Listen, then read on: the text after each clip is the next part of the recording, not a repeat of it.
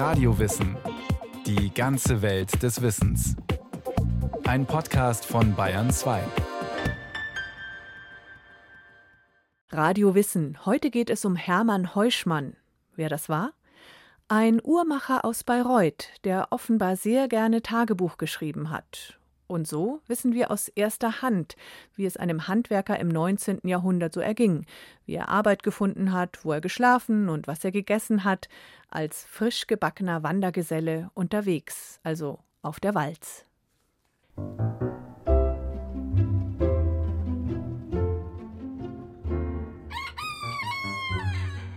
In der Nachbarschaft krähen die Hähne und lassen ihr Kikeriki weithin erschallen. Auch in unserem Zimmer wird Leben und ich erwache. Der jüngste Lehrling ist eben im Begriff, sich für den täglichen Beruf vorzubereiten. Nach einer kleinen Pause verlässt er das Zimmer, um das Geschäft zu öffnen. Ich beobachte die Uhr. Ich zähle die Minuten. Jetzt ist es höchste Zeit. Ich fahre mit einem heftigen Ruck, hervorgebracht durch die Springfedern meiner Matratze aus dem Bett, um mich in meine Arbeitskleider zu hüllen. Um sechseinhalb Minuten auf sieben Uhr erscheint der Geselle Hermann Heuschmann in der Zwickauer Uhrmacherwerkstatt. Eine Viertelstunde hat er für Waschen, Rasieren, Anziehen gebraucht. Sein Arbeitsweg? Acht Stufen, denn die Kammer, die er mit einem Gesellen und zwei Lehrlingen teilt, liegt über dem Geschäft. Um sieben Uhr zieht er in Anwesenheit des Prinzipals J. G. Kra alle Uhren auf. Und dann geht's los mit der Arbeit? Nein, dann öffnet sich die hintere Seitentür und eine weibliche Gestalt in fantastischem Morgenkostüm und sogenannten Schlappen lispelt leise: Trinken Sie Kaffee. Hm, das macht wach und hält vor, weil in das Habana-braune Getränk noch zusammengefahrene Sahne, Schlagsahne also kommt. Woher wir das so genau wissen? Weil Studierende der fränkischen Landesgeschichte an der Uni Bayreuth einen besonderen antiquarischen Fund transkribierten. Das über 150 Jahre alte Tagebuch eines Uhrmachergesellen. Unter der Leitung der Historiker Markus Mühlnickel und Robert Schmidtchen entzifferten sie die Kurrentschrift, mit der Johann Sophian Hermann Heuschmann aus Bayreuth sein Schreibheft füllte. Anfänglich steht da nur das Nötigste. Geboren den 2. Mai 1845, in die Lehre getreten bei Herrn M. A. Burger den 8. August 1859. Die Bedingungen waren vier Jahre Lernen und 100 Gulden Lehrgeld. Das Lehrgeld wurde von dem künftigen Auszubildenden bzw. dessen Familie an den Meister gezahlt. Ein Münchner Weber, so Fabian Trieb, vom Forschungsteam der Uni Bayreuth, hat ein Jahreseinkommen von 96 Gulden.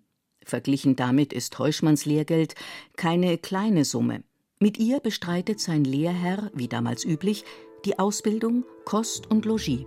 Den 1. Juni 1863 wurde ich frei. Frei bedeutet, Heuschmann besteht die Gesellenprüfung. Im Gesellenstand arbeitet er weiter bei seinem Bayreuther Lehrherrn, bis er die Stelle im 120 Kilometer entfernten Zwickau findet. Sein Handwerk ist anspruchsvoll. Jedes Rädchen, jede Spirale, Gehäuse, Zeiger, Ziffernblatt, alles entsteht 1864 von Hand, zum Teil mit eigens dafür entwickeltem Werkzeug.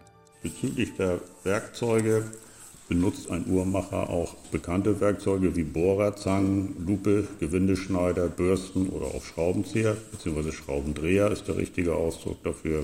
Es gibt auch Spezialwerkzeuge wie zum Beispiel ein Planteur für die gegenseitige Zentrierung von den Bohrungen in Platine und Kloben gewesen. Auch einen Rundlaufzirkel braucht jeder Uhrmacher, so Hans-Michael Schott von der Uni Bayreuth zum Prüfen des Flachlaufens der Zahnräder und Unruhen in den Uhrwerken. Zurückgekehrt in unser Atelier beginnt die Arbeit. Jetzt hört man nichts als Feilen, Hämmern und Drehen. Kein Wort wird gesprochen. So geht es bis zur Mittagspause zwischen 12 und 1 Uhr. Der Nachmittag verläuft ebenso ruhig wie der Vormittag. Abends um 8.30 Uhr Butterbämme und der Schluck Muldenwasser zum Abendessen. Wasser aus dem nahegelegenen Fluss also. Arbeitstage von 12 bis 14 Stunden sind in den 1860er Jahren die Regel. Für Vergnügen bleibt der Sonntag. Den 1. April begann zwischen mir und Herrn Richard Kästner die Unterhandlung wegen einer gemeinschaftlichen Reise von Zwickau nach Hamburg. Und dieselbe soll am 1. Juni ins Werk gesetzt werden. Tatsächlich brechen Heuschmann und Kästner, ebenfalls Uhrmacher aus Bayreuth, am 2. Juni 1865 auf zur klassischen Walz, so Markus Mühlnickel. Also es ist im 19. Jahrhundert durchaus üblich für Gesellen auf diese Walz zu gehen. Das zeigt sich ja unter anderem auch in vielen Begegnungen, die Heuschmann äh, beschreibt auf seiner Wanderung. In Chemnitz angekommen, besuchen die beiden Gesellen sowohl die drei Stadtkirchen als auch die Kunsthütte, eine junge Sammlung zeitgenössischer Malerei, Grafik und Plastik. Diesen Bildungshunger muss man vor dem Hintergrund ihrer Heimatstadt Bayreuth lesen. Dort herrscht schon vor dem Zuzug Richard Wagners ein dichtes kulturelles Leben, maßgeblich aufgebaut durch die Markgräfin Wilhelmine von Bayreuth, befeuert durch Autoren wie Jean Paul, gestützt durch ein dichtes Netz an Freimaurerlogen. Als Uhrmachergeselle ist man dort gerne gesehen. Schließlich ist man auf dem Sprung in die Meisterschaft und damit in die, nach dem Adel, tonangebende Oberschicht. Den 5. Juni verließen wir halb acht Uhr Niederwieser, passierten Flöa, Glücksberg und Falkenau, verliefen uns und kamen über Frankenstein nach Freiberg nachmittags halb vier Uhr. Zu Fuß unterwegs zu sein, ist damals die Regel für alle, die von A nach B müssen. Natürlich nimmt man die Bahn, wenn es schon eine Bahnstrecke gibt, wie die von Freiberg nach Tharand, die seit 1862 in Betrieb ist. Über Potschapel und Pacheburg wandern sie in die sächsische Hauptstadt. Ihr dreitägiges Kulturprogramm ähnelt dem, was Touristen auch heute absolvieren. Brühlsche Terrasse, japanisches Palais, Waldschlösschen, Sommertheater, königliches Palais, Konzert im Belvedere, Zwinger, grünes Gewölbe. Dessen Schätze faszinieren Heuschmann in Qualität wie Präzision. Besonders bemerkenswert sind erstens eine aus Schmiedeeisen gefertigte Gruppe, einen mit einem Drachen kämpfenden Reiter darstellend. Ein Schiff aus Elfenbein in sehr großer Pracht mit reichen Verzierungen, mehrere Kugeln, immer eine kleine in der größeren, enthaltend aus einem Stück Elfenbein. Trinkgefäße aus Gold und Silber mit Laufwerk, um auf dem Tisch herumzulaufen. Ein Kirschkern, viele Gesichter enthaltend. Ein kleiner ostindischer Ballast von Gold auf Silberboden, an welchem zwölf Arbeiter sieben Jahre gearbeitet haben. Es folgen der Besuch der Königlichen Gemäldegalerie, eine Wanderung zur Feste Königstein und der Aufstieg zur berühmtesten Felsformation der sächsischen Schweiz, die Bastei. Und wieder geht's zu Fuß weiter. In drei Tagen wandern die zwei erst nach Bautzen, dann durchs Wendland bis Görlitz, das seit dem Wiener Frieden 1815 zu Preußen gehört. Die Stadt in der Oberlausitz erfreut sie durch ihre Befestigungsanlage Kaisertrutz und ihre technischen Neuheiten. Nach dem Morgengottesdienst besuchten wir einige Geschäfte, besichtigten das Theater und das Heilige Grab, den Kaisertrutz und das Eisenbahnviadukt mit 32 Pfeilern und Bögen, bestiegen das Denkmal des Oberbürgermeisters Demiani. Nachmittags gingen wir auf den Exerzierplatz, besichtigten die landwirtschaftlichen Maschinen und fuhren um 5 Uhr vierter Klasse über Kohlfurt, Sorau, Sommerfeld nach Guben. Die Bahn bringt sie weiter nach Frankfurt, wo Heuschmann neben der schlichten Holzbrücke über die Oder nur die Ausbesserung der Stiefel erwähnenswert findet. Die Reparatur muss sein. Nach Berlin sind es 90 Kilometer. Das Schuhwerk hält. Am 16. Juni erreichen die beiden die Stadtgrenze. Wir fuhren mit einem Omnibus auf den Molkenmarkt und mit einem anderen nach dem Moritzplatz und suchten in der Oranienstraße die Herberge zur Heimat auf. Jetzt stillsitzen? Keineswegs. In Preußens Hauptstadt locken Museen, die Oper, Sportwettkämpfe und Parks. Nachdem wir gespeist hatten, begaben wir uns zum königlichen Palais und dem Museum, gingen über die mit acht Statuen aus kararischem Marmor verzierte Schlossbrücke nach des alten Fritzens Monument unter den Linden entlang, sodann die Friedrichstraße hinab zu dem Belle Alliance Platz auf dem Tempelhof und sahen ein Berliner Wettrennen mit an, gingen sodann über die Hasenheide und kehrten in unsere Herberge zurück. Nach gut zwei Wochen Reise taucht nun das Thema Arbeit in Heuschmanns Notizen auf. Geht langsam das Angesparte aus? Leider vermerkt das Schreibheft dazu nichts. Das Fernziel Hamburg jedenfalls ist zeitlich offen, denn beide Gesellen stellen sich bei möglichen Arbeitgebern vor. Ohne Ergebnis. Mit Kulturgenuss kompensieren sie den Misserfolg. Sie besichtigen das Naturhistorische Museum der Universität, die Gemäldesammlung in Schinkels altem Museum, die Flaniermeile unter den Linden, das Brandenburger Tor. Eigentlich wäre es nun auch mal an der Zeit auszuschlafen, doch die preußische Gottesfurcht verbietet ein sonntägliches Sleep-In. Früh erscheint der Oberkellner in unserem Schlafgemach und läutet, sagt sodann Guten Morgen, liebe Freunde. Guten Morgen, schallt es aus 23 Kehlen. Oberkellner weiter. In einer halben Stunde beginnt die Morgenandacht. Wer daran teilnehmen will, mag sich einfinden. Während der Andacht werden die Schlafsäle geschlossen.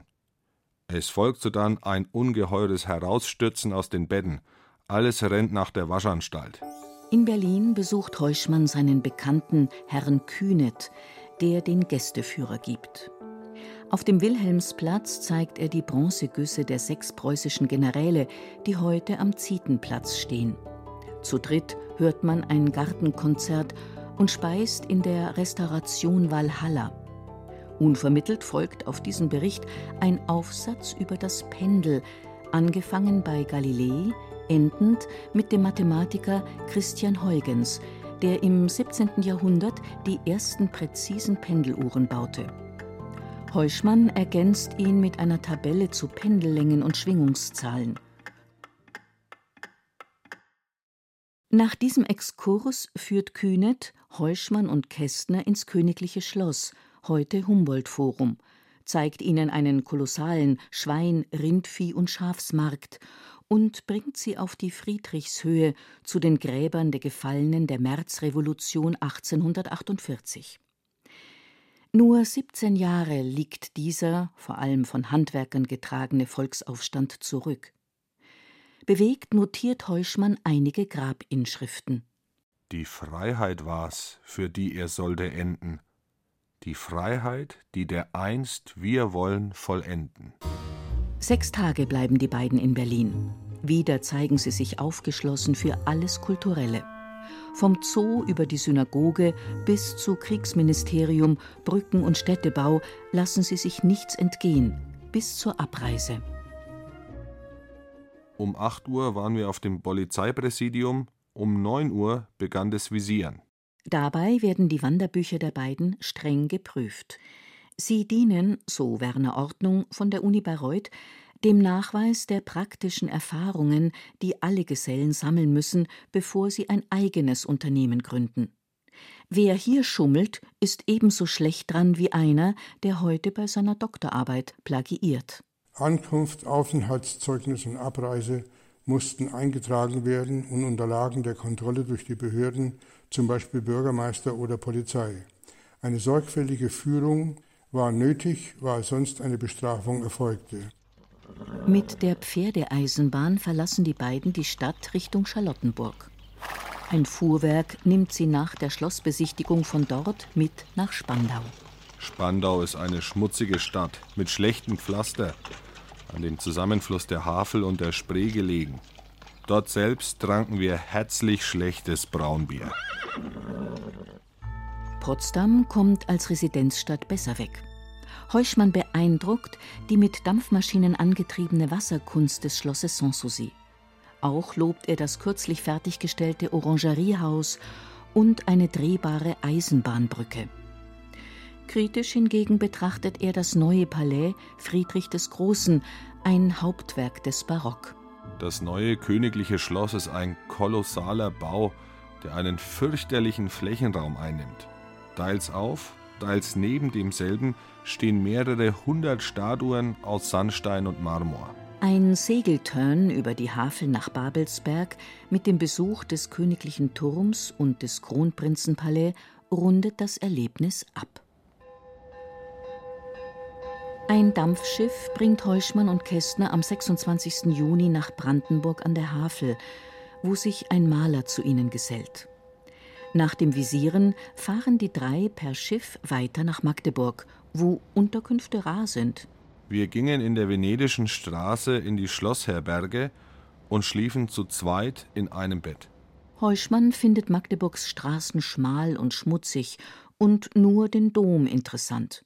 Trotzdem besucht er mögliche Arbeitgeber. Als niemand sie einstellt, lassen Heuschmann und Kästner erneut ihre Wanderbücher visieren, bevor sie Schiffsbillets nach Hamburg kaufen. Den 29. Juni machten wir uns früh um 5 Uhr reisefertig und reisten um 7 Uhr mit dem Dampfschiff Telegraph mit unseren sämtlichen Effekten, deren Hauptbestandteile dreieinhalb Pfund Brot und für vier Silbergroschen Wurst waren, von Magdeburg ab. 24 Handwerksburschen befördert die Telegraph. Weil das Dampfschiff drei Lastkähne schleppt und die Elbe Niedrigwasser führt, geht die Reise zäh vonstatten. Mehrmals sitzen die Schleppschiffe fest. Nach drei Tagen erreichen sie endlich den Hamburger Hafen. In ihrer Herberge erfahren Heuschmann und Kästner, dass es Arbeit in der Stadt gäbe. Trotz des Regens lassen sie sich durch St. Pauli treiben. Am Montag darauf erweisen sich die Arbeitsplätze als Gerücht. Den 3. Juli besuchte ich meine Prinzipäle, wobei die Hoffnung immer mehr schwand, Arbeit zu erhalten. Auch in der Nachbarstadt Altona ist keine Kondition offen. Als Kästner am 5. Juli eine Anstellung findet, fährt Heuschmann per Schiff über die Äste ins 26 Kilometer entfernte Buxtehude. Furniturenhändler, die Uhrenteile wie Presser, Ausgleichsspulen und Zahnräder verkaufen, hatten von einem dortigen Arbeitgeber berichtet. Buxtehude gehört zum Königreich Hannover. Also durchsucht der Zoll Fahrgäste wie Ladung. Diesmal behält das Netzwerk der Uhrmacher Recht. Doch am selben Nachmittag beginnt Heuschmann zu arbeiten. Ich logiere bei Gastwirt Madens und arbeite bei Herrn Klavierlehrer, Händler, Reparateur und Uhrmacher Oelges bei der Kornmühle. Doch obwohl er dort drei Taler wöchentlich bei freier Kost verdient und Herr Oelkes wohl ein herzensguter Alter ist, bleibt Heuschmann nur 17 Tage. Denn in einer solchen Werkstelle kann es mir unter keiner Bedingung gefallen. Weitere Gründe für sein Missfallen führt Heuschmann nicht aus. Per Schiff reist er zurück nach Hamburg, wo ihm Kästner und sein Prinzipal Tipps zur Arbeitssuche geben. Nachdem ich auf Mittag gegessen hatte, besuchte ich sehr viele Geschäfte. Ich bin sehr müde, aber immer noch keine Aussicht auf Kondition. Nach fünftägiger erfolgloser Suche will Heuschmann nach Kiel, das seit der Eroberung Schleswig-Holsteins im Deutsch-Dänischen Krieg 1864 von Preußen und Österreich gemeinsam verwaltet wird. Da trifft ein Hinweis endlich ins Schwarze. Ein Uhrmacher in St. Pauli, bei dem er schon zweimal vorgesprochen hatte, stellt ihn an. Früh, halb neun Uhr, besuchte ich nochmals Herrn Klan, und da die Kondition noch frei war, erhielt ich sofort Arbeit. Angekommen. Für Tagebucheinträge bleibt vorerst keine Muße. Erst einen Monat später greift Heuschmann wieder zur Feder. Er notiert seinen Lohn. 27 Mark, 8 Schilling, gleich 11 Daler. Nicht schlecht, so Fabian Trieb.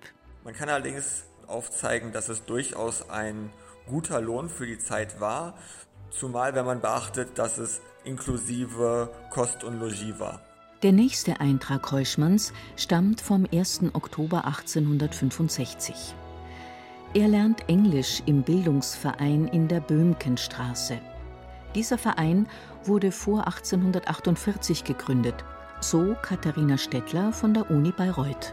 Zweck dieser Arbeiterbildungsvereine war nicht zuletzt Fremdsprachenkurse, aber eben auch Allgemeinbildung. Es wurden Rechenkurse, Zeichenkurse, politische Vorträge und so weiter angeboten. Ungebrochen bleibt Heuschmanns Reiselust. Im Juni 1866 reist er mit Richard Kästner doch noch für einen Tag nach Kiel. Dort faszinieren den Bayreuther neben der acht Stock hohen Holsatia-Wassermühle vor allem die im Hafen liegenden Kriegsschiffe. Sie verheißen nichts Gutes. 14 Tage später notiert er den Abzug der österreichischen Kavallerie und den Einmarsch preußischer Truppen in Altona. Der Krieg zwischen Preußen und Österreich ist in vollem Gange. Damit enden Heuschmanns Notizen. Anhand Akten des Bayreuther Stadtarchivs konnten die Studierenden der fränkischen Landesgeschichte seine spätere Lebensgeschichte einkreisen. Weil Heuschmanns Vater, ein Buchbindermeister, schwer erkrankt, kommt er 1867 zurück nach Bayreuth, wo er eine Gewerbekonzession beantragt. Als niedergelassener Uhrmacher darf er heiraten. 24 ist er da. Sieben Kinder verzeichnen die Kirchenbücher. Eine Vergrößerung des Geschäfts steht an. Zeit zum Schreiben bleibt da keine. Den letzten Eintrag über Hermann Heuschmann verfasst die Bayreuther Polizei. Sie findet den 69-Jährigen im Wittelsbacher Brunnen gegenüber der markgräflichen Oper ertrunken im flachen Wasser. Was wie ein Selbstmord anmutet, ist wohl ein Schlagfluss, wie er auch seinen Vater getroffen hat. Den dürren Zeilen von Kirche, Verwaltung und Polizei aber stehen die geschwungenen Schnörkel seines Schreibheftes gegenüber, die dank der Entzifferung durch die Studierenden zeigen, wie aufregend so ein bürgerliches Leben sein konnte.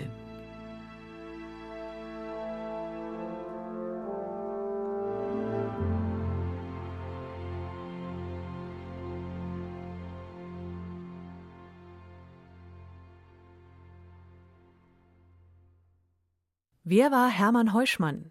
Ein Radiowissen-Podcast von Leo Hoffmann über das Tagebuch des Bayreuther Uhrmachers, wiederentdeckt von Studierenden der Fränkischen Landesgeschichte an der Uni Bayreuth.